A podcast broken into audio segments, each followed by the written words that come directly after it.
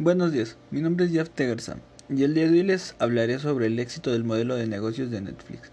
Una de las claves del éxito de Netflix es que cuenta con contenido propio, como La Casa de Papel, entre otras muchas series. Otra razón de su éxito es la importancia que le da a sus suscriptores. A través de las suscripciones, la empresa obtiene una gran cantidad de datos de sus propios usuarios, información que le permite trabajar para lograr una mayor personalización de contenidos y también otra razón de su éxito es su política de precios. Esta varía en cada país y se adapta a las características financieras. En conclusión, si Netflix no se hubiera adaptado, hubiera desaparecido, al igual que lo hizo Blockbuster.